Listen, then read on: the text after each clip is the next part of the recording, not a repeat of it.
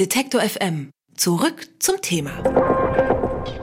Er hätte ein großer deutscher Popkünstler werden können und zwar ein ernstzunehmender mit Rock'n'Roll-Authentizität vom Kaliber Rio Reiser oder Falco.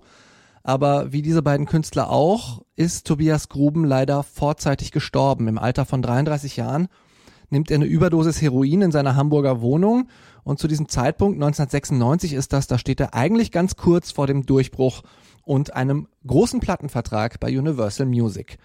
Der Filmautor Oliver Schwabe, der hat über diese verhinderte Karriere von Tobias Gruben jetzt einen Film gemacht. Der heißt Die Liebe frisst das Leben. Und es ist eine Geschichte über einen sehr talentierten jungen Mann, der in seinen kurzen 33 Lebensjahren um Anerkennung kämpft, um die in der Musikwelt, noch mehr aber um die seines überdominanten Vaters. Der Film zeigt Interviews mit Grubens Geschwistern, Ex-Bandmitgliedern und Weggefährten und mischt das mit Coverversionen von KünstlerInnen wie Messer, Isolation Berlin oder Television. Über diesen Film, Die Liebe frisst das Leben, spreche ich jetzt mit dem Regisseur. Ich freue mich sehr. Hallo, Herr Schwabe, hallo, Oliver. Hallo, hi. Oliver, äh, wie bist du auf Tobias Gruben und seine Geschichte überhaupt gekommen? Ähm, das ist eigentlich eine lustige Geschichte. Ich habe ähm, selber früher die erste Band von Tobias Gruben sehr gemocht, die hießen Zyren Revue. Und ich hatte da eine, eine Kassette, die irgendwann aber dann äh, kaputt war, Bandsalat, wie das früher bei den Kassetten so war.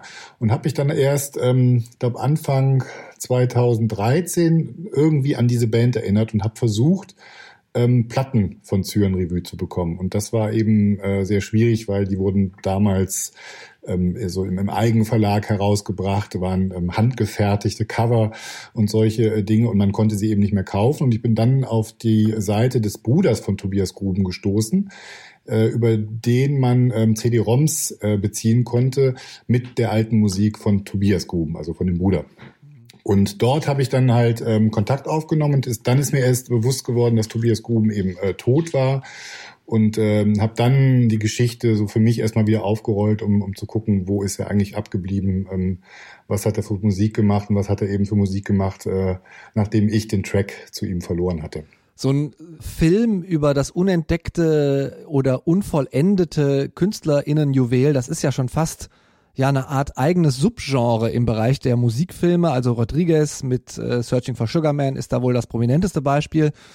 Dann äh, kann ich mich noch erinnern, auch vor ein paar Jahren gesehen, A Band Called Death über eine schwarze Punkband aus Detroit oder Proto-Punk-Band, schlägt in dieselbe Kerbe.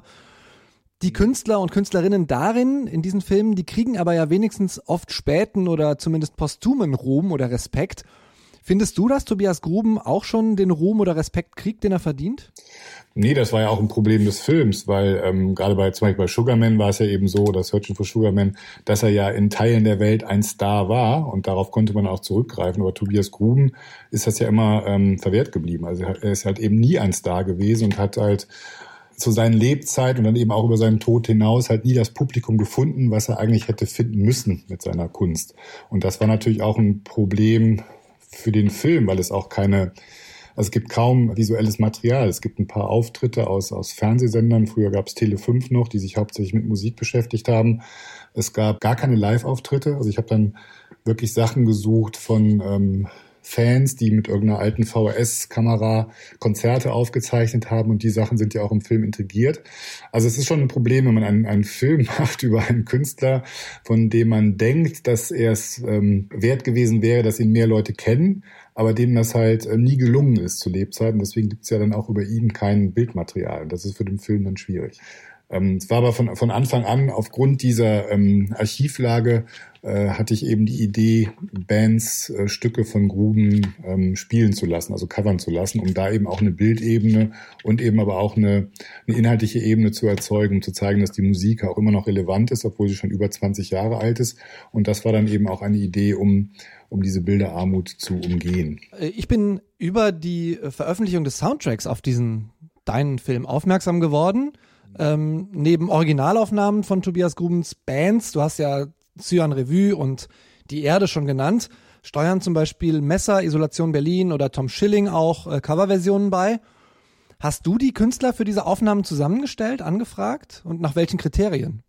Ja, ich habe halt geguckt, ich, ich habe überlegt, wer könnte heute dem Schaffen von, von Tobias in irgendeiner, in irgendeiner Art und Weise verbunden sein und habe dann eben ähm, Bands angefragt, wo ich dachte, dass da eine Verwandtschaft ähm, stattfindet oder, oder da ist oder existieren könnte. Und so sind diese, die, die ähm, Bands eben in den Film oder auch auf diesen Soundtrack gekommen. Ich habe halt die Künstler angefragt. Ähm, Im Falle von Messer war es so, dass Henrik Otremba, der Sänger von Messer, selbst schon mal einen Text über Tobias Gruben in der Testcard geschrieben hat. Also ich wusste, dass das die Erde äh, und Tobias Gruben auch eine Referenz für die Band Messer ist. Ähm, bei Isolation Berlin war es so, dass ich eben die letzte Platte Vergiftet dich äh, gehört habe und dachte, Mensch, da sind Ähnlichkeiten, das, das ist ja, das liegt ja so auf der Hand und habe dann eben die Band kontaktiert, die Tobias Gruben aber nicht kannten, aber dann eben äh, durch mich eben kennenlernen und dann auch sehr ähm, beeindruckt waren von der von der Verwandtschaft, die es eben in der Musik gibt. Und die waren auch alle dann eigentlich direkt bereit, auch beim Film mitzuwirken. Wenn man sich deinen Wikipedia-Eintrag anguckt, dann sieht man, du hast an einer ganzen Reihe Musikdokus mitgewirkt. Ne? Also da ist alles dabei von äh, Heino über Helden des Eurodance, Freddie Quinn und die Mockumentary Fraktus, da hast du Kamera gemacht. Mhm. Ist dir das Genre eigentlich völlig egal, wenn du Filme über Musik machst? Das ist ja, Musikfilm ist ja das Genre. Mir ist dann vielleicht egal. Du meinst jetzt das musikalische Genre, in dem ich den Musikfilm mache, ja? Genau. Naja, mich interessieren halt Phänomene. Heino ist für mich ein äh, Phänomen, Freddie Quinn ist für mich ein Phänomen. Ich habe auch einen Film über Tokyo Hotel gemacht. Das ist auch ein Pop-Phänomen. Ich versuche halt immer hinter diese öffentliche Fassade zu gucken und zu schauen, ähm, wie die Künstler dahinter agieren oder, oder ticken oder wie die so unterwegs sind. Und da ist es mir auch egal, ob es dann oder vielmehr, ich finde es sogar spannend, wenn es Heino ist, oder ich habe jetzt auch einen Film über David Hasselhoff gemacht, äh, eben diese Menschen kennenzulernen und zu sehen, was deren Selbstverständnis ihres, ihres Images ist und was eben dahinter steckt. Ne? Ähm, musikalisch sind natürlich dann Sachen wie, wie ähm, eben jetzt Tobias Gruben äh, liegen mir natürlich näher, weil das auch mit meiner eigenen musikalischen Sozialisierung dann zu tun hat. Aber das kann man halt eben auch nicht immer äh, sage ich mal, an den Mann oder ans Fernsehen oder ans Kino bringen, sondern man muss dann eben gucken, wie man die Sachen auch finanziert bekommt. Und das ist natürlich bei, bei Bands, die mir vielleicht selber äh, näher liegen, oft schwieriger, eben diese Sachen dann zu finanzieren. Und bei Tobias Gruben hat es dann eben geklappt. Gibt es denn äh, eine Gemeinsamkeit, wenn du sagst, du interessierst dich für Künstler und Künstlerinnen, Phänomene, die du bei, vielleicht bei allen äh, so entdeckt hast? Na, es ist eben schon immer dieser Twist vielleicht zwischen dem, was man, was man in der Öffentlichkeit von den Künstlern weiß und wie es dann eben darum bestellt ist, was, was dahinter liegt. Das ist bei tatsächlich bei Hasselhoff ja auch interessant, der eben sehr ähm, selbstironisch mit sich und seinem Image umgeht, weil er ja eigentlich auch immer was anderes wollte als, als äh, Schauspieler, also Serienschauspieler sein. Der wollte halt immer Sänger werden. Das ist ihm dann nur in, in Deutschland gelungen und nirgendwo anders oder in deutschsprachigen Ländern. Und bei Gruben ist es ja auch interessant eben zu sehen, was, was hat ihn ähm, oder was in seiner Biografie hat ihn dazu gebracht, solche Songs zu machen? Man hat ja sonst nur den Text und man, man, man, man hat die Musik und das ist das, was man eben auf den Konzerten oder eben auf den Platten erlebt.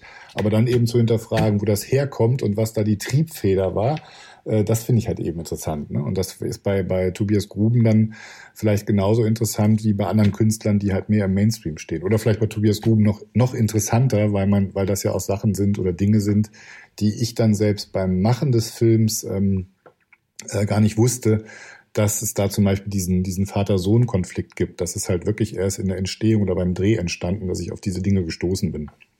Der Film ist auf einigen Festivals gelaufen, auf dem Hamburger Filmfest, glaube ich, und in Köln auch schon mal. Ähm, mhm. Der sollte jetzt aber offiziell am 23. April in die Kinos kommen. Das wirkt aktuell leider sehr unrealistisch. Hast du Alternativen, äh, alternative Formen der Veröffentlichung angedacht? Äh, wie gehst du da vor? Ja, das ist natürlich äh, sehr ärgerlich, weil wir uns natürlich auf den Kinostart äh, gefreut haben. Wir hätten ab nächste Woche eine Kinotour durch ganz Deutschland gemacht, wo auch immer Gäste dabei gewesen wären. Wir haben das in Hamburg eigentlich auch sehr schön gemacht bei der, bei der Festivalpremiere, dass eben auch Künstler aus dem Film nach der Premiere dann ähm, auf, im Kino auf der Bühne Songs gespielt haben. Das wollten wir jetzt eigentlich auch machen. Das fällt jetzt leider alles ins Wasser. Und wir werden jetzt eben ähm, den Weg direkt äh, auf den äh, Video-on-Demand-Markt machen. Wir mussten das natürlich relativ äh, schnell entscheiden jetzt. Es wird am 23.04. wird es über die ähm, Plattform unseres Verleihs, das ist Mindjazz, wird es den Film auf Vimeo geben, den man dort äh, schauen kann. Und ab Mitte Mai wird er dann auf allen üblichen Streaming-Diensten zu sehen sein, also Amazon und ähm, iTunes und so weiter. Das ist natürlich schade. Ich wäre lieber in den Kinos gewesen, weil dann auch natürlich das, der Austausch mit dem Publikum da ist. Aber ähm, ich denke, der Film muss jetzt auch raus. Ich kann jetzt nicht noch ein Jahr warten. Und es glaube ich, es wird nach der Krise auch so sein, dass die Kinos, die ja wirklich auch am um ihre Existenz bangen, sich dann erstmal Filme buchen werden, die ein größeres Publikum versprechen als so ein kleiner Nischen-Indie-Musikfilm. Ähm, das ist dann ganz klar, dass man da vielleicht dann noch mehr untergehen würde. Oliver Schwabe war das. Er ist Regisseur mit Fable für Musikdokus. Ich habe mit ihm über seinen neuen Film über Tobias Gruben, dessen Musik und leider auch sehr, sehr kurzes Leben gesprochen. Der Film heißt Die Liebe frisst das Leben. Wann er zu sehen ist, haben wir gerade gehört. Und ich sage danke, Oliver, für das Gespräch. Vielen Dank. Alle Beiträge, Reportagen und Interviews können Sie jederzeit nachhören im Netz auf detektor.fm.